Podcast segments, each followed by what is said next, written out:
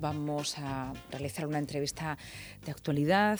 Todo lo que tratamos siempre es de actualidad en los medios de comunicación, pero especialmente cuando hablamos de la pandemia, su evolución y también eh, los diferentes efectos dentro de nuestro sistema sanitario. Si hace unos instantes nuestro compañero Vera nos ofrecía esa información, esa entrevista con el jefe del servicio de la UCI del Hospital Reina Sofía, queremos eh, en este momento apuntar el estado de los centros de atención primaria, de los centros de salud, piedra angular de todo el sistema.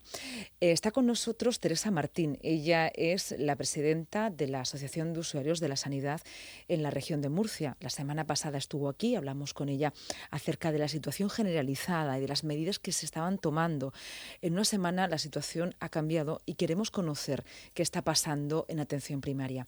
Teresa Martín, buenas tardes. Hola, buenas tardes. ¿Qué hay? Bueno, pues la pregunta es eh, ineludible, ¿no? ¿Cómo están los centros de atención primaria, los centros de salud, para atender a toda la población eh, que en estos momentos presenta algún tipo de duda, síntoma? Estamos hablando, bueno, pues del primer peldaño. Están absolutamente saturados. Eh, yo creo, quiero que la gente recuerde durante el confinamiento que esos centros fueron los que nos llamaban, los que nos atendían, los que nos hacían seguimiento cuando estábamos nosotros en casa. Nos lo hacían por la tarde, por la mañana, los sábados, los domingos.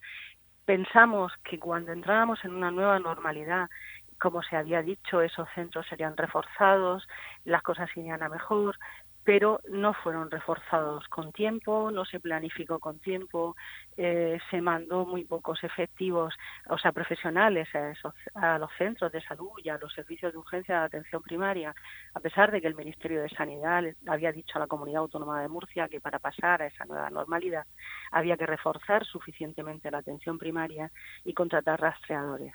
Entonces, ahora mismo, ¿cuál es la situación?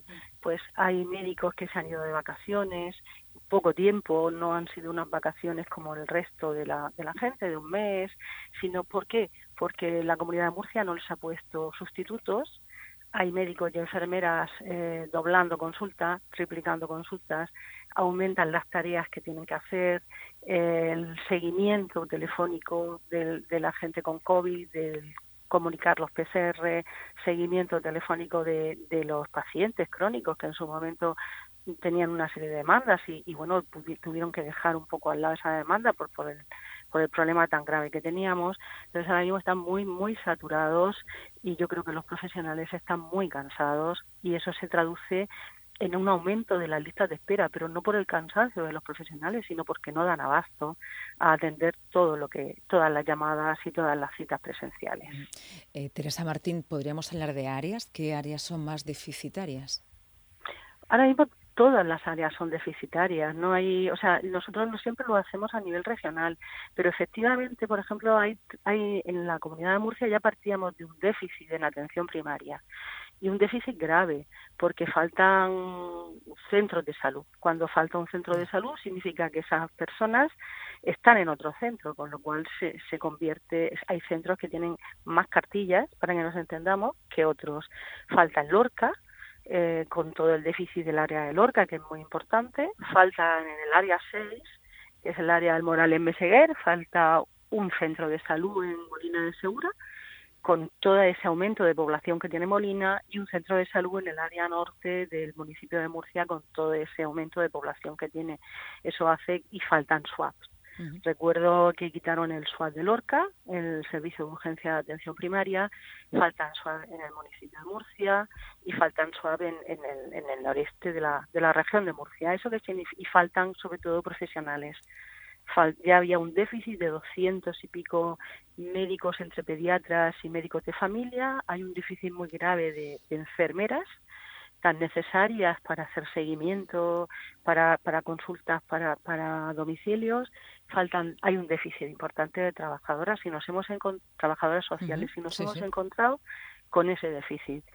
Eso más eh, el momento que tenemos de COVID, porque los centros están casi siempre, casi todo centrado en COVID ahora mismo, pero además atendiendo a las demandas de los crónicos, atendiendo a las demandas de, la gente, eh, recibiendo llamadas para consulta. Recordemos que a todo el mundo le dice, si usted tiene síntomas, llame a su centro de salud pues ese es el problema. Y produciéndose una, una serie de, de unas listas de espera tremendas que nunca pasaban en la primaria, incluso agendas cerradas.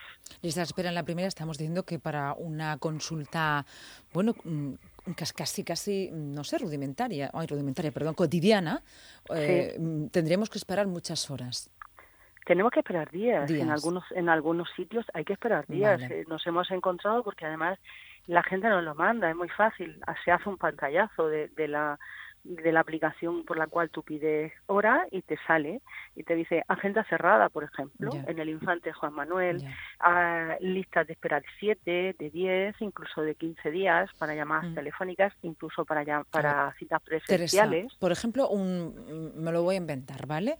En este momento mm. en lo que estamos de, pandemia, que además estamos viendo el ascenso de los casos de contagio, un usuario normal, cualquiera que esté aquí, yo misma llamo y digo, oye, necesito que me atiendan porque creo que, necesito atención en mi centro de salud, no me encuentro bien, puedo tener algún tipo de síntoma, ¿me pueden dar para siete días?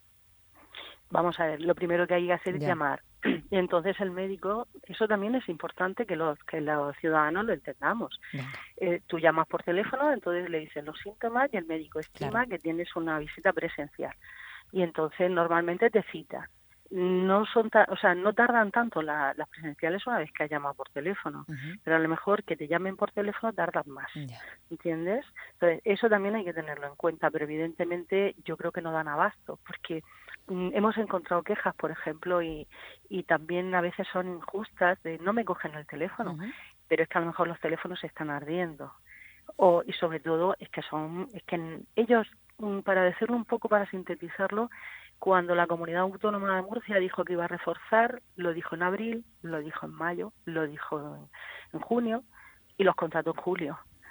Entonces, ¿eso qué ha hecho? Bueno, pues ha hecho que algunos de los profesionales, tanto enfermeras como médicos, en esa fecha estuvieran fuera de la comunidad de Murcia porque les ofrecían mejores condiciones y sobre todo les ofrecían antes los contratos. ¿Qué pasa? Pues que nos encontramos doblando consultas y si un profesional tiene que atender eh, 70 consultas, las 70 consultas no es llego y compro un kilo de azúcar, una consulta es mucho más y, normal y hay gente que necesita tiempo y hay síntomas que necesitan tiempo. Y después hay una burocracia añadida con el COVID como dar eh, hacer las bajas laborales de la persona que ha sido que ha dado positivo, por ejemplo, más los contactos. Entonces eso pues va haciendo se va haciendo una bola que tenemos ahora mismo. Si se dice los hospitales no están colapsados, pero lo que más importante está colapsado es no porque sean menos, pero es donde se está detectando los casos generalmente en la primaria sea centros de salud y también los servicios de urgencia. Podríamos pensar que los hospitales no están colapsados porque la, atención primaria, los centros de salud están sirviendo de dique. El problema de cuando hay un dique es que se colapse ese dique. Directamente pasaría ya la cuestión hospitalaria y se colapsaría. Sí. Quiero recordar, y me imagino que los oyentes se acordarán de cuando la comunidad autónoma ensalzaba siempre el papel de la atención primaria en la contención de la pandemia y decía es que han sido los que lo han contenido y era totalmente cierto. Nosotros pensamos que tanto los profesionales de atención primaria como los de hospitalaria, como los trabajadores sociales, como tanto trabajador eh, que está en la calle, fueron los que realmente contuvieron esa pandemia. Entonces, por eso hay que exigirle responsabilidades a la comunidad autónoma, porque ensalzó el papel, pero después no ha cumplido con sus responsabilidades. Si el Ministerio de Sanidad le dijo que para pasar a la nueva normalidad tenía que reforzar la atención primaria, tendría que haber reforzado realmente la atención primaria. Y si tendría que reforzar los rastreadores, tenía que haber contratado montones de rastreadores en mayo, que fue cuando se le dijo, y no más tarde. Y creemos que ahora mismo son los mismos profesionales los que se están reforzando ellos mismos. Entonces, eh, ese es el problema, el problema grave que hay ahora mismo. ¿Cuánto tiempo se puede seguir con esta mm, saturación en los centros de salud, en la atención primaria? Pues no se debería de seguir nunca, porque lo que nos espera es gravísimo, porque enseguida llegará otoño y llegarán los síntomas, tendremos resfriados, tendremos síntomas parecidos al COVID y tendremos que ir. Y entonces mm, habrá que discernir qué es COVID y qué es un resfriado o qué es una gripe. Y además hay una cosa que sí que me gustaría decir de alguna forma, cuando se está hablando de la apertura de los centros educativos. Eh, hay, un, hay algo que tiene un especial interés desde un punto de vista de salud pública, porque tenemos dos tipos de riesgo.